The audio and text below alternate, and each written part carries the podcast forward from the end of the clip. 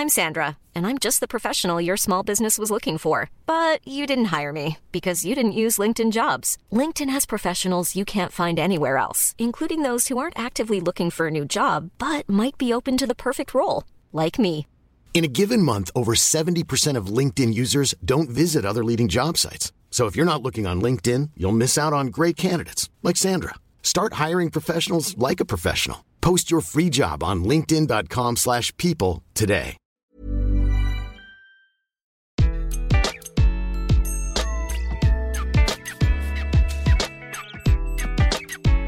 Bonjour, je suis Gaël Châtelain-Berry, bienvenue sur mon podcast Happy Work, édition spéciale.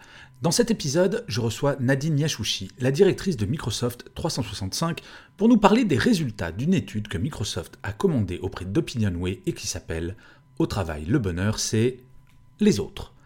Alors, bien entendu, nous allons parler de bonheur au travail, de numérique, de lien social, de télétravail, des perceptions des salariés sur cette période. Les résultats de cette étude réalisée à la fin de l'année 2020 sont vraiment très intéressants et parfois, je dois bien vous le dire, très étonnants. J'espère que vous passerez un moment aussi intéressant que celui que j'ai passé à le réaliser. Bonne écoute. Bonjour Nadine. Bonjour Gaël. Alors c'est une grande première pour moi car c'est la toute première fois que je reçois une personne pour la deuxième fois dans Happy Work. Vous avais reçu il y a quelques semaines en tant que directrice de Microsoft 365 pour parler de numérique, de télétravail et de Microsoft, mais là, impossible de résister à l'envie de vous réinviter puisque Microsoft vient de publier les résultats d'une étude que vous avez commandée à Opinionway sur un sujet qui m'a toujours interpellé, le bonheur au travail.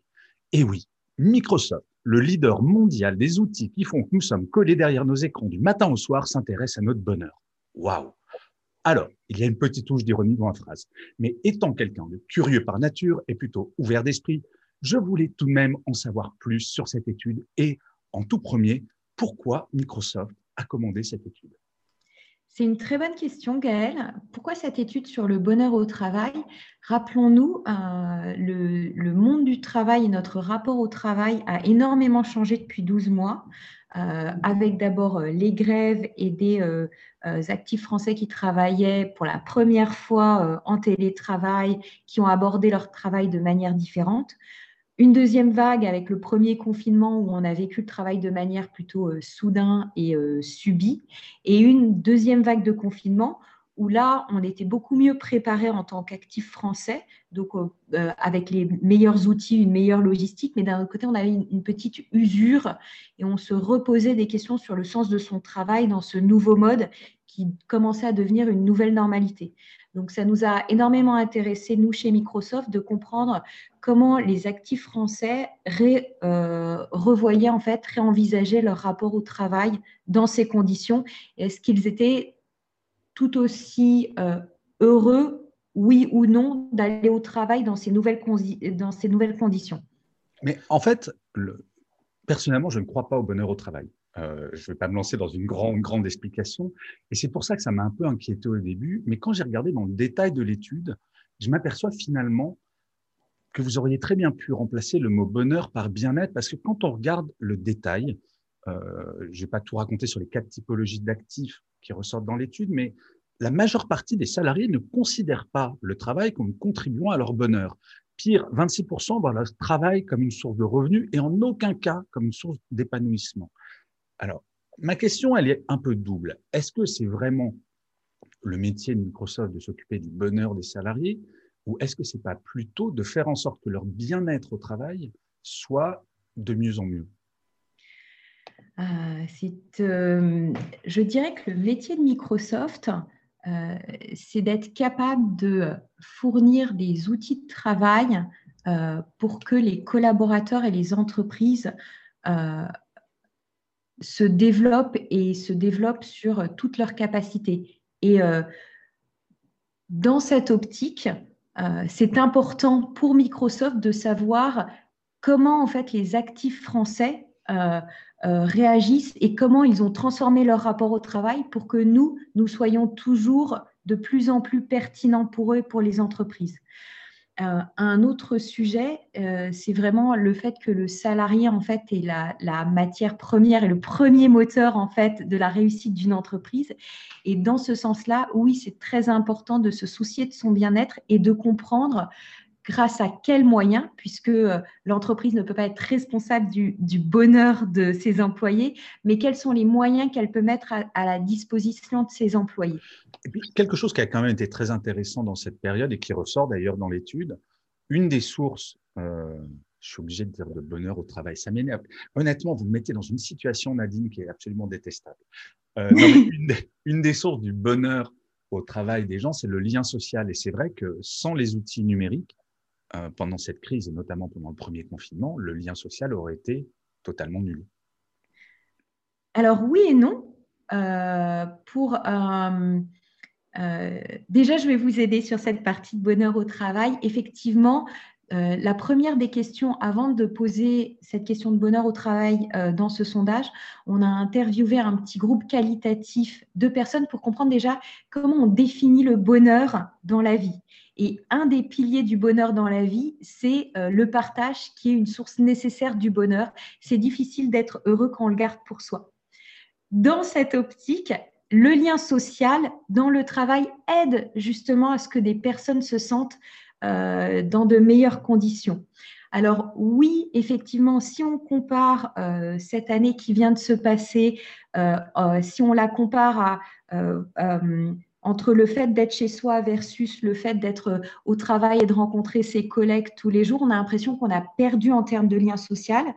Je vais regarder le verre à moitié plein sans les outils numériques et sans une certaine euh, digitalisation et transformation numérique de beaucoup d'entreprises, pas toutes évidemment, en fait, on a réussi à conserver un lien social euh, alors que dans d'autres conditions, on aurait pu être totalement isolé. Et on le voit beaucoup, la plupart des 26% justement qui ont mal vécu le confinement sont des personnes avec un profil où ils n'ont pas eu les conditions en fait de continuer leur activité notamment. Et effectivement, là, ce lien social s'est euh, vraiment atrophié, d'où leur euh, mal-être. C'est exactement ce que je disais. C'est si on n'avait pas eu ces outils numériques, le lien social aurait disparu pour beaucoup et qu'il faut être euh, assez heureux et ça y est, je, souffre du syndrome Jean-Claude Van Damme, je pense en anglais, grateful, reconnaissant.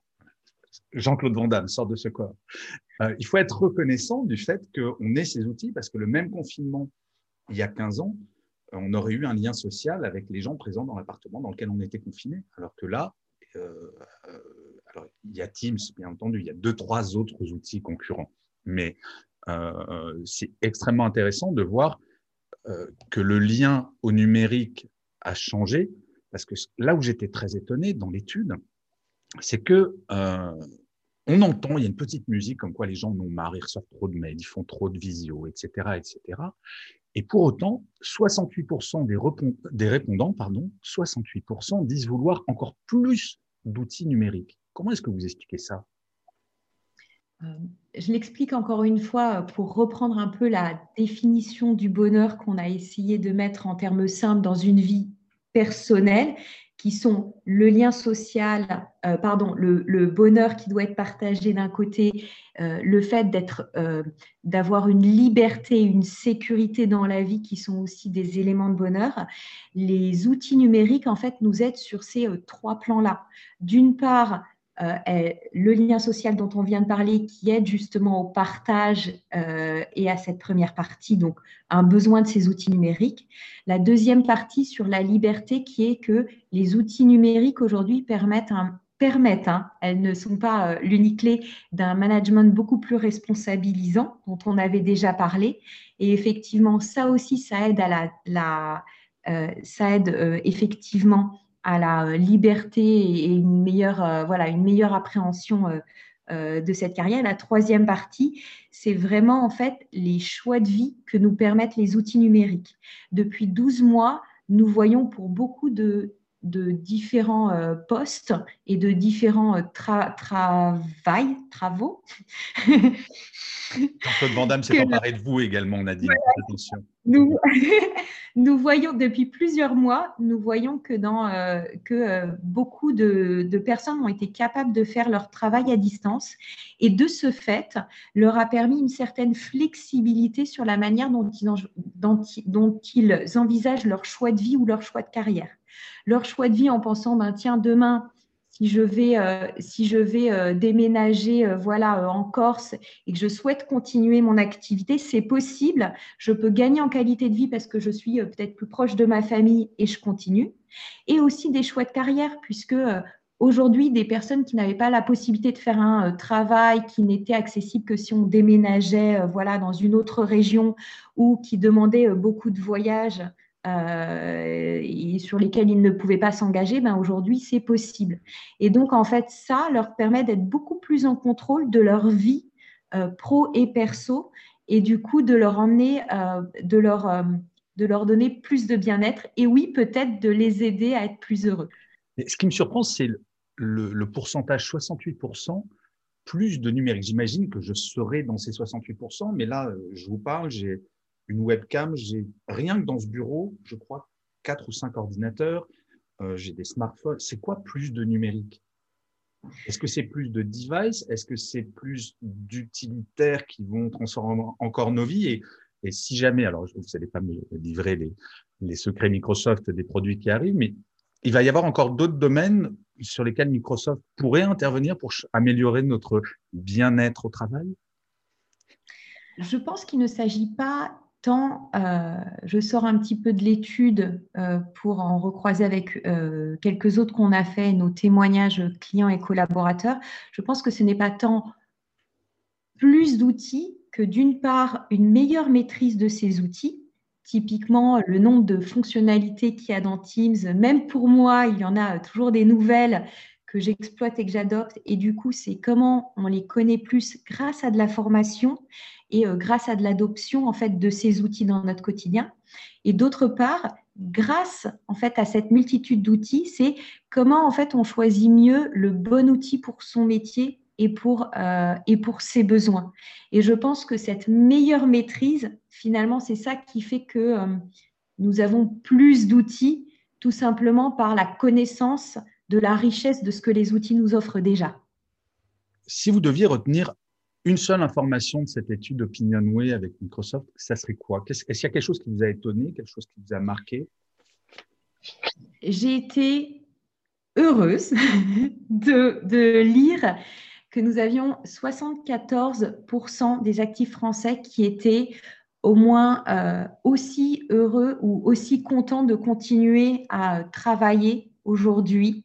Euh, après, encore une fois, après euh, l'année 2020 que nous venons de vivre, après l'année 2020 que nous venons de vivre, euh, je pensais que effectivement cette, ce, plus petit lien social et, ce plus, toutes ces nouvelles auraient affecté beaucoup plus le moral des Français dans leur approche au travail. Donc ça, j'étais vraiment contente de le lire. Et la deuxième chose serait vraiment que je suis euh, positive sur le futur et euh, l'impact des outils numériques euh, dans, l'apport des actifs français et des collaborateurs, même si encore une fois, il ne dépend qu'à chacun d'être heureux et de gérer son bien-être avec l'aide de ses managers. Je trouve qu'on va quand même dans le bon sens. C'était une des petites craintes voilà, de l'inconnu et je suis contente qu'on continue à capitaliser en fait pour construire voilà, un management plus responsabilisant et qu'on aide les collaborateurs à être de plus en plus euh, en contrôle de leur vie professionnelle. C'est vrai que c'était assez étonnant parce qu'on ne l'a peut-être pas précisé, mais l'étude a été faite sur la fin de l'année 2020. Et effectivement, après une année, euh, même si j'aime bien regarder le verre à moitié plein, euh, je crois que l'adjectif pourri se met bien sur cette année pour la plupart des gens. Et malgré tout, il n'y a pas de défiance par rapport au travail. OK, alors ça sera presque ma dernière question, Nadine. Si vous deviez mettre un pourcentage de responsabilité de Microsoft sur le fait que les gens ont bien vécu cette période du numérique en général? Parce que moi, je, vais vous donner ma réponse, comme ça vous pourrez vous sentir libre. Euh, je suis assez convaincu que le numérique a été probablement la seule raison qui a fait que finalement on s'est adapté, parce que je crois que l'être humain est résilient et que ben, au lieu d'aller aux terrasses de café, on a fait des apéros avec nos potes en visio. Euh, donc moi, je mettrais un pourcentage sur le numérique qui a fait qu'on a plutôt pas mal passé cette période, allez, 70%.